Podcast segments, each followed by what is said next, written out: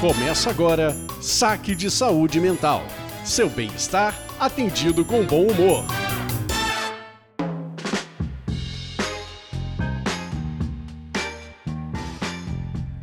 Olá, você está no Saque de Saúde Mental, o seu podcast que te deixa super relax. Eu sou a Bianca Dalmaso. Eu sou a Lisandra Brandani e estamos quase chegando ao fim do nosso spin-off, Sete Pecados Capitais. Eu confesso, esses dias falei aqui que eu já tô com saudade de fazer um papo de botequim, de fazer um saquinho dica, mas agora na força do ódio, porque esse programa é sobre ira, a gente vai até o fim. Então, vamos vamos relembrar, porque logo vai acabar esse spin-off, de você seguir a gente lá no Instagram, saque Saúde Mental, Saúde Sem Acento. Deixa seus comentários, seus pedidos, os temas que você quer ver, que logo logo acaba essa temporada e aí a gente volta pro saque normal, ou configurações antigas. Ou não, né? A gente nunca programa nada. É, a gente é. Não dá pra ter muita certeza. então. Então, bora pra ira?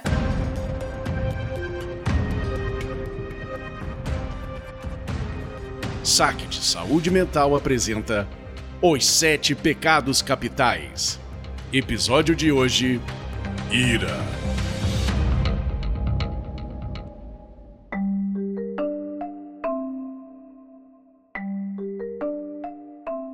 Atenção! Os casos que serão apresentados nesta série foram elaborados em uma inteligência artificial a pedido das nossas atendentes. Qualquer semelhança com a realidade é de verdade mera coincidência. Nós vamos dizer depois que não tá tão verdadeira assim essa mensagem.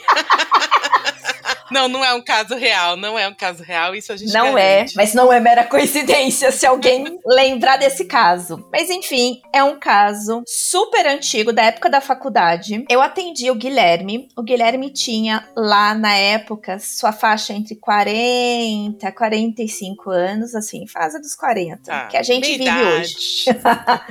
ele estava desempregado e ele procurou a terapia porque ele vinha de várias coisas, né? Ele via de uma constante sensação de frustração, de impotência, de fazer, faz... sabe aquele nadar, nadar, nadar e morrer na praia. Sei. E o, o ápice, ele foi demitido e ele chega na terapia já desempregado. E nessa dele ser demitido, ele falou que ele não sabia o que aconteceu, mas parece que virou uma chavinha. E aí as coisas começaram a desandar em que sentido? Ele tava numa loja e ele foi comprar um negócio. E assim, sabe quando você vai comprar um negócio e tá super óbvio que tá assim, é só a pessoa pegar no manequim? Uhum. E aí a pessoa falou pra ele que ia dar muito trabalho, se não podia ser um número menor, porque aí qualquer coisa ia lá e trocava. Sei. Ele diz que ele não sabe o que aconteceu, mas sabe a última gota do copo? Sei. E aí ele teve um episódio de fúria, de ira. Ele começou a bater boca com a pessoa. Ele esmurrou o balcão em aqueles balcões de vidro. Ele quebrou o balcão. A pessoa chamou segurança. Como Ele você conseguiu atender esse paciente, Bia? Você não ficou com medo? Vamos, é assim, clínica escola, você não tem muita opção do que, que se atende e não chegou com este episódio. Chegou pra mim que era isso, era uma pessoa que tinha uma, uma certa apatia, tinha até do tipo assim, será que ele está deprimido? Uhum.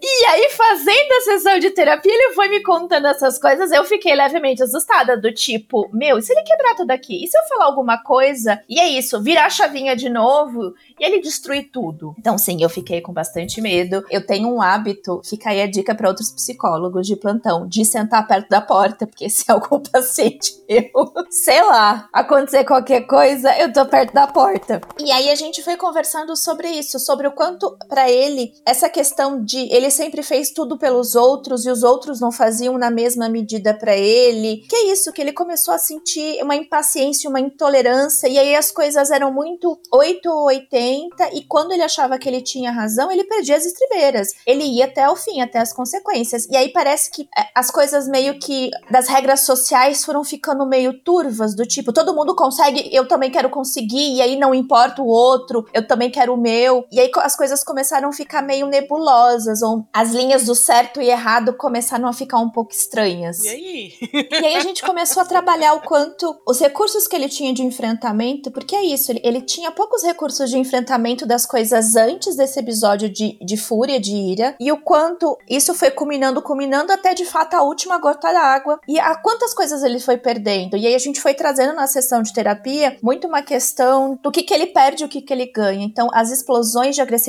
porque não foi só esse episódio. E aí a gente começou a investigar que tinha outras explosões de agressividade com outra cara. Sim. Um verbal mais abusivo, agressões verbais. E a gente foi trabalhando junto quanto ele já tinha sinais de que as coisas não estavam legais e foi passando, passando, passando até este grande final que trouxe consequências, né, juridicamente, mas também trouxe consequências para a vida pessoal, né? O quanto a família dele também se afastou, ficou muito assustada. A esposa pediu divórcio, ele perdeu um pouco do contato com os filhos, e essa reaproximação com os filhos ficou muito mediante esse controle de agressividade. E aí a gente foi trabalhando muito a questão das consequências e quais são os repertórios que ele poderia ter pra gente enfrentar os intempéries da vida de outro jeito.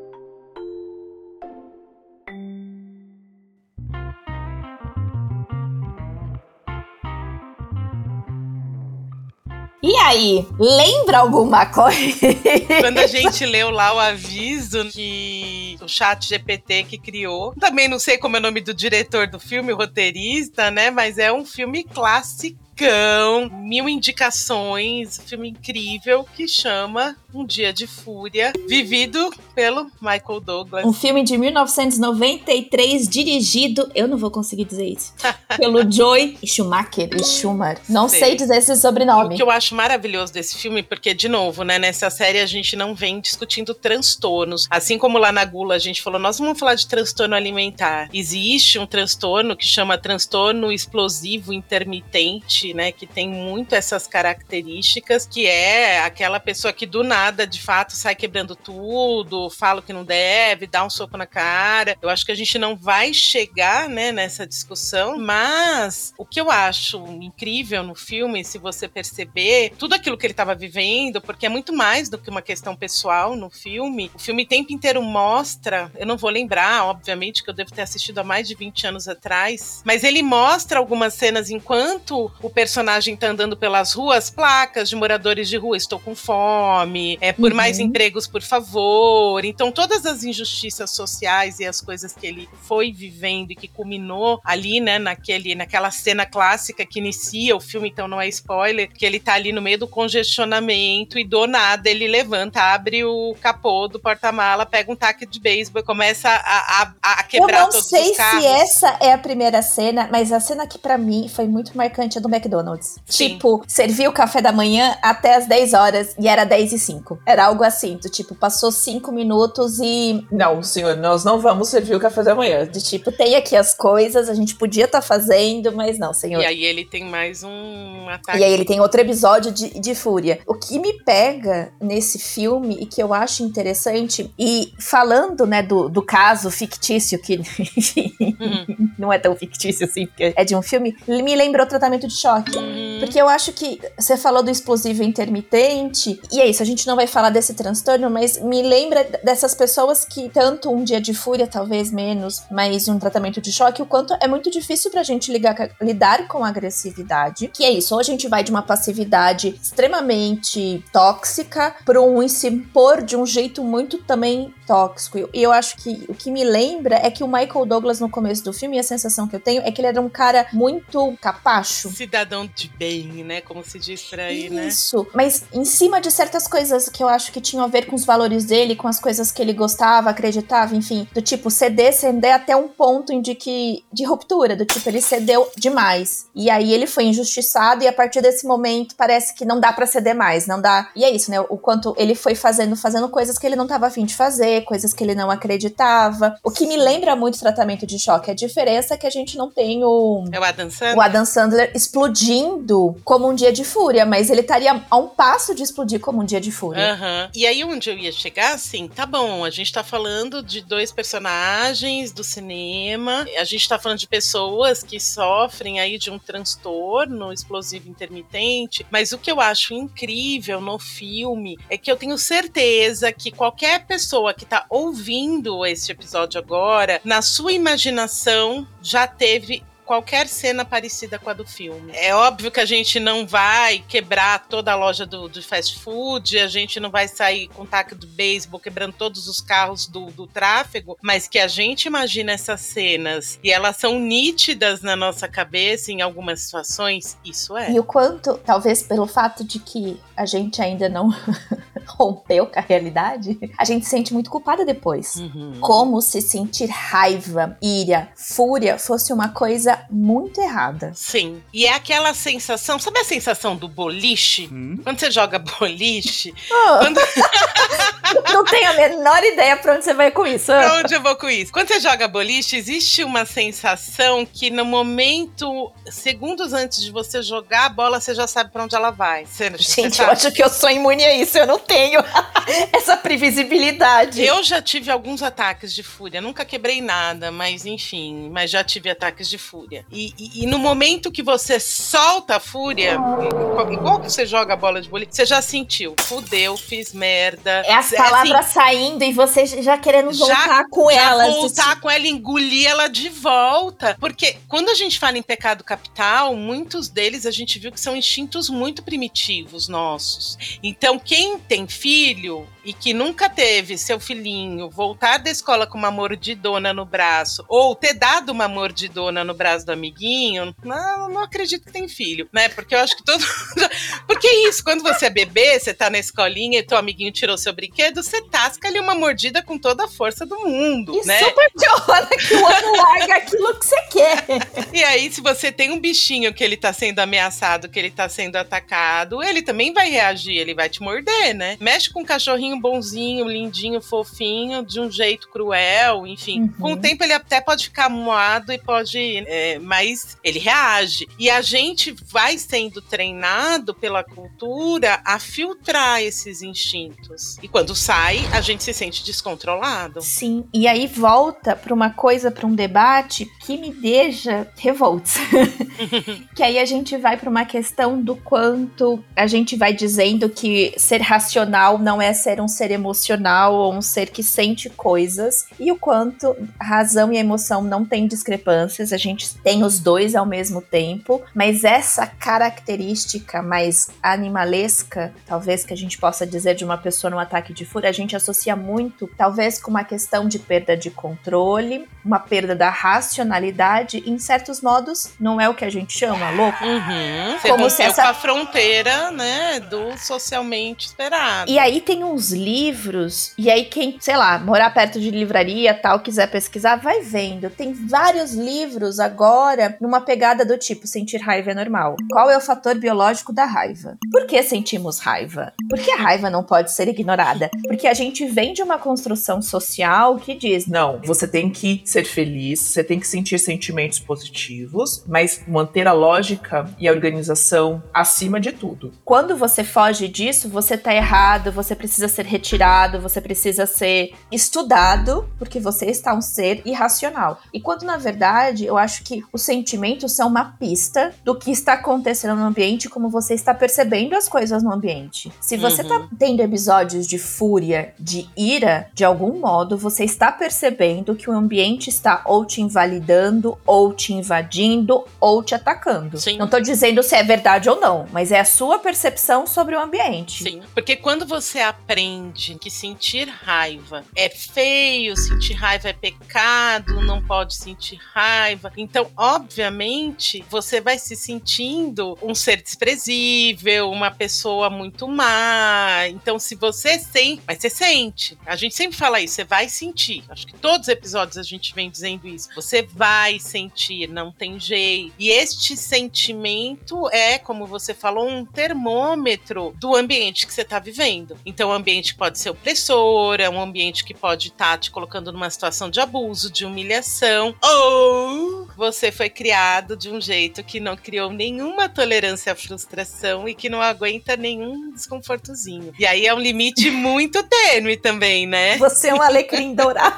Você é um alecrim dourado. E, e, é isso, né? Entender quando você tá numa situação digna de raiva e tudo bem você tá sentindo essa raiva gigantesca. Se você vai depois socar a almofada, se você vai gritar no seu carro sozinha, se você vai lutar boxe, como diria o Freud, né? O conceito de sublimação. Isso, redirecione isso para outra coisa que seja, de certo modo, construtiva. Construtiva, né? Agora, também tem o outro lado. A gente não pode ignorar que tem pessoas que têm uma tolerância mínima à frustração. No caso do William Foster, não é que, claro, ele explodiu com coisas muito mínimas. Mínimo, não é que é mínima, não é? Um trânsito não é mínimo. É, você não é poder... isso, foi acumulando. Mas foi ponto... um acúmulo de uma situação de opressão. Se eu não me engano, a gente não estudou o filme porque não é um saco indica, não é um, não é um, um sacanálise. Mas se eu não me engano, parece que ele perdeu um filho nesse meio do caminho, depois veio o divórcio. Ele teve várias perdas. Ele perdeu o emprego. Eu acho que o emprego dele também tinha alguns elementos de assédio moral. Sim, sim, sim. E é isso, ele foi enchendo o copinho e nada extravasou este copinho. Porque aí você trouxe uma questão muito importante,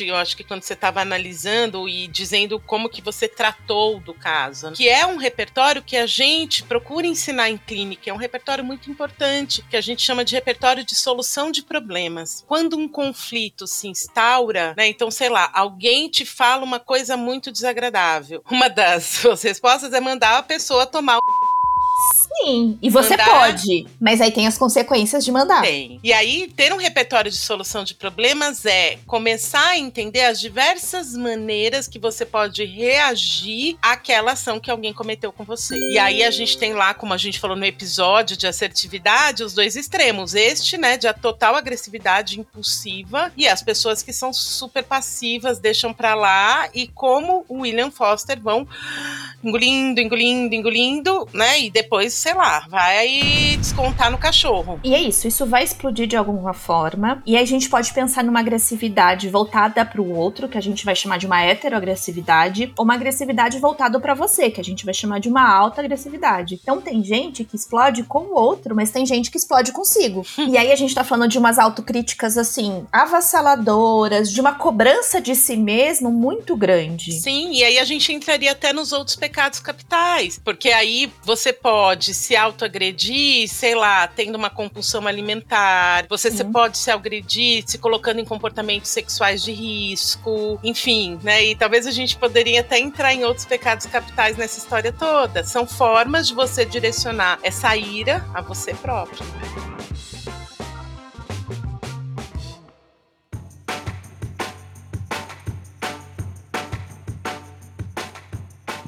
A gente, todo mundo aqui sabe lidar com o estresse e tem recursos de enfrentamento. A questão é isso: tem gente que tem uma caixa de ferramentas com várias ferramentas e tem gente que tem caixa de ferramentas com uma chave de fenda. Quem tem várias ferramentas acaba ficando mais preparado para enfrentar as diferentes coisas. Quem não tem só consegue mexer com a chave de fenda e aí fica muito limitado. Então, talvez a percepção ou a dica é: a gente falou que não é da receita de bolo, mas é a dica. Isso. Prestar atenção. Você tá tendo vários episódios de perda de paciência, talvez você não tenha tirado o taco de beisebol do carro. Talvez você não tenha explodido e mandado o emprego para as favas. Mas talvez você tenha percebido uma, uma irritabilidade muito grande de coisas que talvez alguém fale assim: nossa, mas você tá matando uma mosca com uma bazuca. Caso você esteja percebendo isso, fica aí uma percepção. Será que você tá tendo ferramentas para manejar o estresse? Às vezes você pode estar só cansado, mas será que você tá tendo ferramentas? Quando a gente fala, né, da, da, questão do 8 e do 80, da assertividade, né? Do ou ser passivo ou ser um agressivo explosivo, a gente também tá falando de uma agressividade que é assertiva. Você saber os seus limites e colocar os seus limites é importante, mas como você faz isso também é importante. Uhum. Será que você tem essa ferramenta? É uma ferramenta muito difícil. E aí a gente pode pensar em várias coisas, e eu também não sei se eu tô falando uma grande groselha, mas esses tempos eu tenho lido por conta do trabalho no hospital, e eu acho que também tem sido várias coisas sobre como comunicação não violenta, o quanto a nossa forma de se comunicar também é agressiva e de certo modo intolerante. Tipo, a gente sempre espera que o outro entenda a gente de uma perspectiva de se colocar no nosso lugar. Não sei, talvez é nisso, né? A nossa forma de se comunicar também, de pôr os nossos limites, a gente também não treina. Sim, eu tô abrindo aqui, a gente já indicou em algum saque lá no passado um livro chamado Comunicação Não Violenta, Técnicas para Aprimorar Relacionamentos Pessoais e Profissionais, do Marshall Rosenberg, que é um puta livro para quem quiser um pouco ler sobre essas técnicas mesmo, né, de como se comunicar, como você tá falando. Porque tem muito a ver com essa autopercepção. Eu acho que quando a gente falou, toda vez que a gente faz qualquer saque, a gente sempre volta pro mesmo lugar que é se conhecer. Então, assim, quando a gente se conhece, a gente percebe as coisas com, com uma nitidez diferente. A gente sempre fala, e é importante, o quanto a gente precisa validar o que a gente tá percebendo e sentindo. Entretanto, validar não é agir. Que aí volta pro primeiro episódio dos seus pra pensamentos. todos, né? Pra todos que sempre a gente fala. Pode sentir, pode. Posso expressar do jeito que eu quiser? Não. Aí tem um código penal que te passa. Mas... Às vezes dá vontade de estourar. Vontade dá. Mas, de novo, temos um código penal que nos atravessa e aí temos certos limites. Então, assim, quem nunca visualizou, imaginou, pensou de esfregar a cara do coleguinha no chapisco, atire a primeira pedra. O coleguinha, o chefe. Nossa! O marido, o esposo, o irmão, e a é irmã. muito louco isso, né? Porque eu consigo pensar em algumas figuras muito específicas onde é primitivo o que eu sinto. Uhum. E é isso, pensar nisso tá ok. Como você expressa isso, aí a gente começa a. Vamos, vamos por calma, vamos por parte.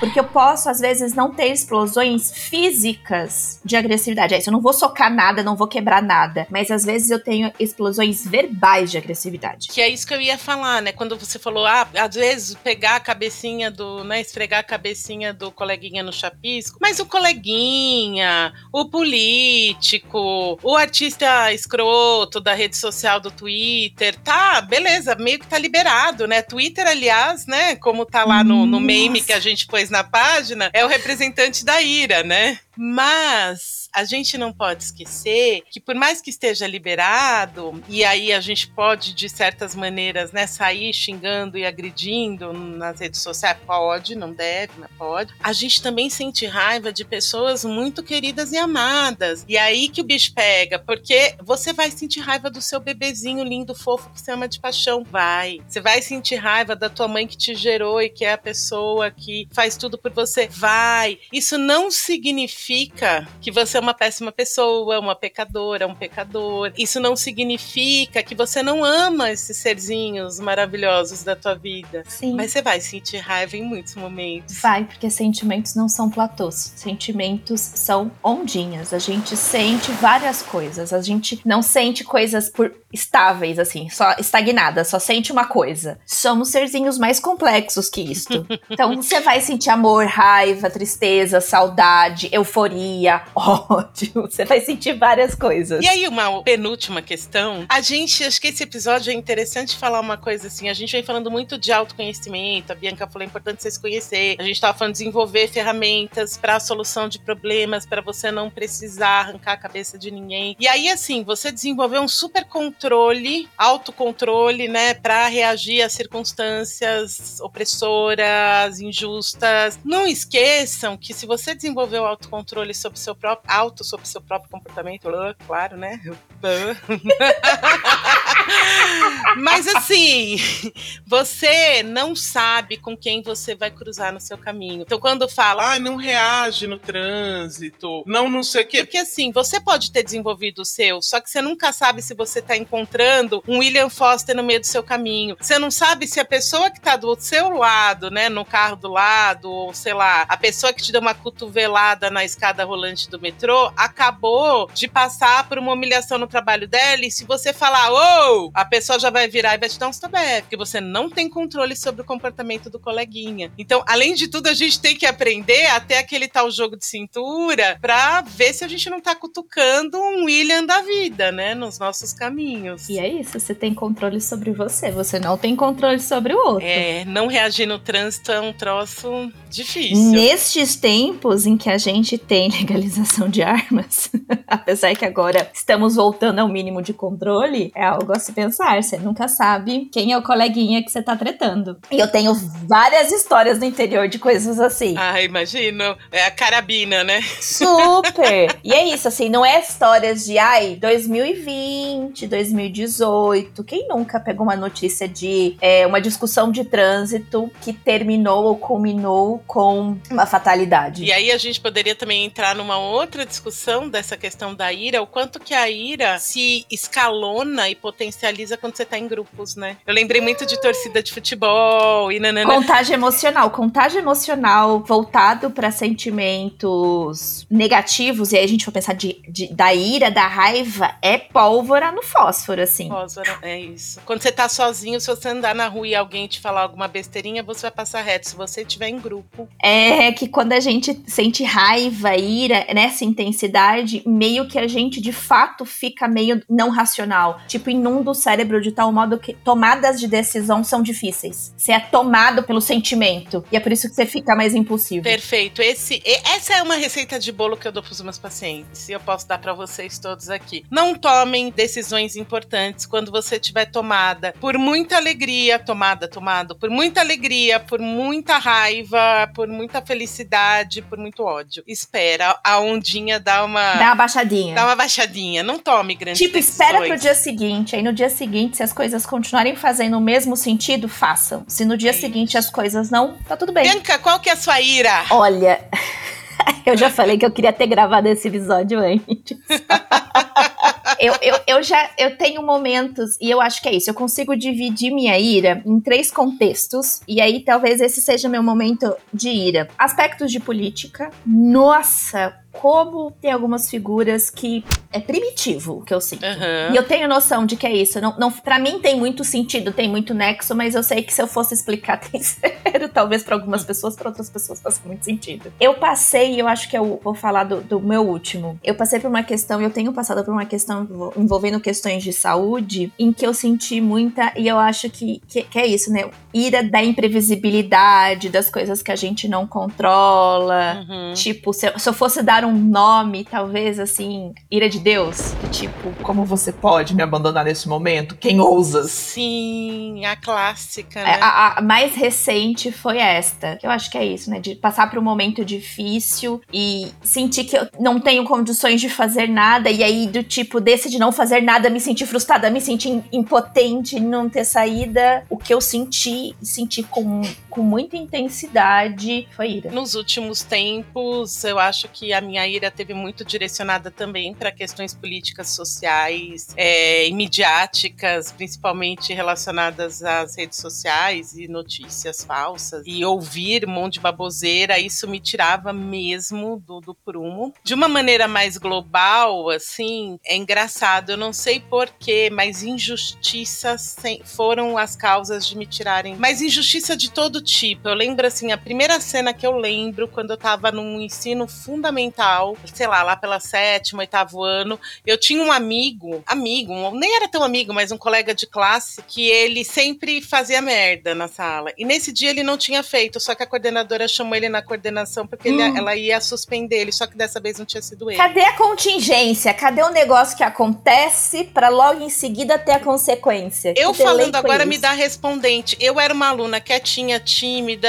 eu sofria bullying, então eu não me, me, me, me expressava muito, eu juro. Eu levantei da sala, não pedi licença pra professora, eu fui numa fúria na coordenação, eu comecei a gritar com a coordenadora. Eu não posso ver ninguém sendo injustiçado e eu não aceito ser injustiçada. E aí eu saio do, do prumo. É muito louco isso. E eu não posso ver ninguém. Assim, né? Eu vejo que a pessoa tá certa e de repente alguém, né? Esse tipo de coisa, vendo alguém sendo humilhado, você tá, sabe quando você tá no mercado e alguém sei lá, trata mal por causa de cor, de raça, de nananã, qualquer coisa do tipo, homofobia, um pobre, mal vestido, eu sou aquelas que entram no meio e tenta me meter. Eu não, não aguento ver esse tipo de coisa. Eu acho lindo quando eu vejo aqueles vídeos, sabe? Ah, a mulher sofreu não sei o que no metrô e todo mundo começou a expulsar o agressor do metrô. Você faria o contagem emocional fácil desse eu povo. regozijo numa cena dessa, assim. assim, eu sou nessa hora bastardos inglórios. Vendo? Saque não será gravado porque a atendente se encontra preso, esperando.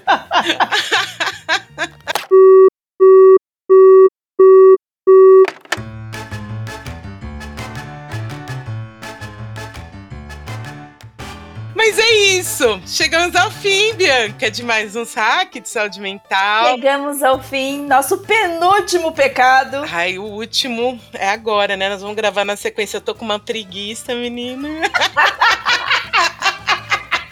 Até a próxima quinzena. Tchau, Até, beijo. meu povo.